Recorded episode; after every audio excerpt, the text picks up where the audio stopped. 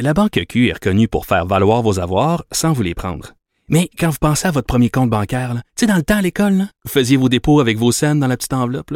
Hmm, C'était bien beau. Mais avec le temps, ce vieux compte-là vous a coûté des milliers de dollars en frais, puis vous ne faites pas une scène d'intérêt. Avec la Banque Q, vous obtenez des intérêts élevés et aucun frais sur vos services bancaires courants. Autrement dit, ça fait pas mal plus de scènes dans votre enveloppe, ça. Banque Q. Faites valoir vos avoirs. Visitez banqueq.ca pour en savoir plus. Écoutez Antoine Joubert à l'animation du balado Le Guide de l'Auto, la référence de l'industrie automobile. Disponible sur l'application et le site cubradio.ca. Carfax Canada est fier de rouler aux côtés du balado Le Guide de l'Auto. Évitez les problèmes coûteux avec un rapport d'historique de véhicules de Carfax Canada. Visitez carfax.ca. Mario Dumont. Il analyse l'actualité et sépare les faits des rumeurs.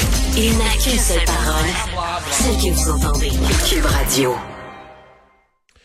On est de retour, euh, sorti hier quand même assez musclé, peut-être étonnante pour certains, parce qu'on parlait plus beaucoup de ce sujet-là. Euh, d'humilité aussi euh, de Pascal Bérubé qui dit, ben écoutez, euh, comme c'est là, euh, sans une proportionnelle, avec le mode de scrutin actuel, la CAQ est en train de tout ramasser. Blâmait François Legault de ne pas avoir se respecté son engagement de réformer le mode de scrutin.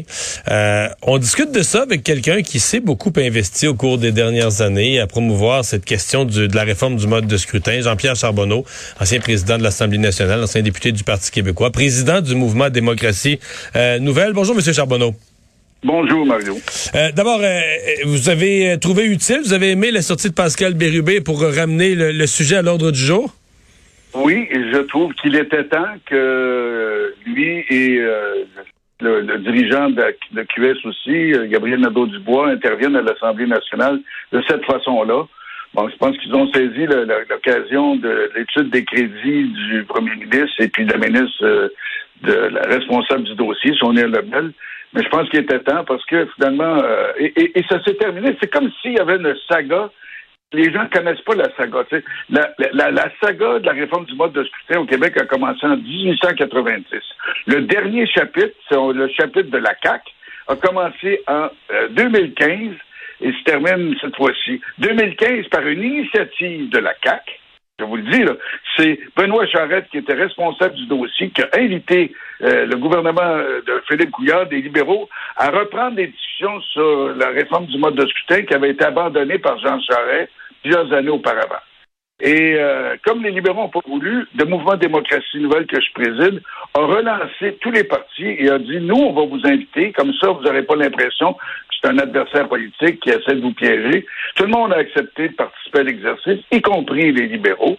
Et bon, après ça, les libéraux, à un moment donné, ont débarqué, mais ça a donné lieu à l'entente transpartisane qui a été avalisée deux fois. La dernière, il y a quatre ans, presque jour pour jour, euh, alors que François Legault euh, et les chefs des autres partis politiques, du Parti québécois, Québec solidaire et du Parti vert, euh, signaient cette entente. Où mais insistons, insistons, ils l'ont signé. C'est pas, c'était pas juste une conférence de presse conjointe. Vous leur avez fait signer un engagement. C'est un document signé. Le document, là, Mario, c'est moi qui l'ai écrit au nom de- du MDN. Tout le monde était d'accord, les partis, que le MDN fasse le brouillon, le premier là, du document qui était proposé pour signature de les partis. On l'a, ils l'ont signé, c'est moi qui l'ai écrit, et c'est, un engagement signé devant les caméras à l'Assemblée nationale. Trouve-moi dans l'histoire politique du Québec euh, un engagement électoral pris par plusieurs partis, le même engagement, fait à partir d'un document que tous ces partis-là ont signé devant la caméra. Il n'y en a pas. C'est la première fois dans l'histoire du Québec. Et là, le premier ministre, hier, d'une façon incroyable, ment publiquement et dit ben nous, notre engagement, là, c'est simplement de déposer un projet de loi. Ben, Ouais, ben là, là, ça, dé- décortiquons, parce qu'effectivement, la défense hier de la ministre et du premier ministre, c'est, ils disent notre engagement, c'était de déposer un projet de loi, et on l'a fait, et dans les faits, c'est vrai, ils ont déposé un projet de loi, mais ils, ont, ils vont mourir au feuilleton, là. Oui, mais le problème, c'est que c'est pas vrai. Parce que, je vais te le lire, le libellé de la promesse électorale de la CAQ, c'est un de tes collaborateurs, en fait, un de tes collègues euh, euh, à Cube Radio puis euh, au Journal de Montréal qui me l'a envoyé, le texte intégral, c'est, ouvrez les guillemets, la CAQ promet une nouvelle loi électorale pour passer du mode de scrutin majoritaire au mode de scrutin proportionnel mixte. Point, fermez les guillemets. Mais quand on promet de changer le mode de scrutin par un autre mode de scrutin, ça veut dire qu'il faut une nouvelle loi pour que le nouveau mode de scrutin qu'on promet soit euh, en vigueur. Alors ça, c'est la première chose. La deuxième chose, c'est que dans le texte qu'ils ont signé, ce qu'on dit, c'est que, ce, que ce nouveau mode de scrutin-là serait en vigueur pour que les députés de la législature, de la 43e législature, c'est-à-dire celle qui va commencer le 3 octobre prochain, soient élus avec ce nouveau mode de scrutin-là. Donc, on ne faisait pas juste promettre un, dépôt de projet de loi. On promettait une nouvelle loi, puis on promettait que les députés, après le 3 octobre 2020, en fait, le 3 octobre 2022 de cette année, seraient élus avec ce nouveau mode de scrutin. Mais ça, par contre, c'était déjà, ouais, ça, c'était déjà plus le cas dans le projet de loi qu'ils ont déposé, parce que le projet de loi qu'ils déposaient, en admettant qu'ils soient allés au bout du processus, il euh, instituait un référendum. Donc, le 3 octobre prochain, on aurait eu deux bulletins de vote. On aurait, c'est ça qui était supposé être. On aurait voté une fois dans une élection comme, comme toutes les autres fois précédentes, mais on aurait choisi, on aurait dit oui ou non par référendum à l'instauration d'un nouveau mode de scrutin. Donc, on, il était déjà reporté de quatre ans, là. C'est ça. Ça veut dire que ça, c'était pas prévu dans l'entente. Alors, ça, c'est une astuce. Mais néanmoins, on pouvait se dire qu'en 2026, il y aurait un nouveau mode de scrutin si les gens euh, acceptaient. Mais pour que les gens acceptent, pour que le projet de loi soit adopté, Bon, là, on utilise l'argument de la pandémie. Mais le problème, c'est quand l'attaché politique, Pascal Maillot, du, euh, du cabinet de, François Legault, qui est un ancien du cabinet de, de, Lucien Bouchard, puis de Bernard Landry, hein, un ancien du PQ, m'appelle et me dit ben, tu sais, finalement, euh, on n'ira pas plus loin dans le projet de loi, il ne sera pas adopté d'ici les prochaines élections. Bon, mais là, il, ajoute, et en même en plus, ben, on n'ira pas plus loin. Euh, c'est fini pour nous autres, la réforme du mode de scrutin. Alors là, je l'ai poussé dans ses derniers retranchements, puis il a fini par me dire, oui, mais parce que les députés n'en veulent pas. Oui, mais quand ils ont embarqué dans l'autobus de François Legault, c'était marqué sur l'autobus réforme du mode de scrutin. C'est lui, François Legault, qui les a tous recrutés, qui choisit. Et c'est lui qui a fait des promesses à plusieurs reprises. C'est sa signature sur le document. Puis aujourd'hui, hier, de façon effrontée, lui et sa ministre nous disent que finalement, ils n'ont jamais promis ça. Écoute, j'étais dans le hall d'entrée de l'Assemblée nationale euh, au printemps 2019, donc un an et un peu plus après les élections. On préparait le projet de loi, la ministre préparait le projet de loi, puis on fait une conférence de presse avec la ministre pour recevoir une subvention de 225 000 dollars du gouvernement pour que nous, le MDN, on continue de faire notre promotion de la réforme. Et les questions ont été posées aux journalistes parce que les spin doctors, les apparatchiks de François Legault avaient commencé à, euh, à dire dans les oreilles de certains journalistes, oui, mais notre promesse, c'était juste de déposer un projet Exactement ce qui s'est dit hier. Et la ministre avait contredit cette interprétation-là. Devant les journalistes, devant moi, j'étais à côté d'elle, Françoise David, qui est ma vice-présidente, était à côté d'elle, devant les, journalistes, encore une fois, devant les caméras à l'Assemblée nationale. Alors, tu sais, à un moment donné, on va euh, arrêter de se faire mentir en pleine face par notre premier ministre et la ministre responsable qui n'ont pas le courage de nous dire pourquoi ils veulent pas continuer? Mais, mettons que le, mais mettons que le pourquoi, là, on, on le simplifiait puis qu'on disait qu'une fois au pouvoir, une fois rendu au pouvoir, un parti, puis en avance d'un sondage, ben là, se satisfait du mode de scrutin qu'il maintient au pouvoir. Euh, c'est ce qu'on fait de tous les partis, là. Je veux dire, le PQ était au pouvoir. Le, PQ était au pouvoir, avait promis ça, ils l'ont pas fait. Les libéraux de Jean Charest avaient promis ça, il l'a pas fait. Puis là, François Legault a promis ça, puis il l'a pas fait. Justin Trudeau avait promis ça, puis il l'a pas fait. Ben ça, devient risible, je comprends, mais...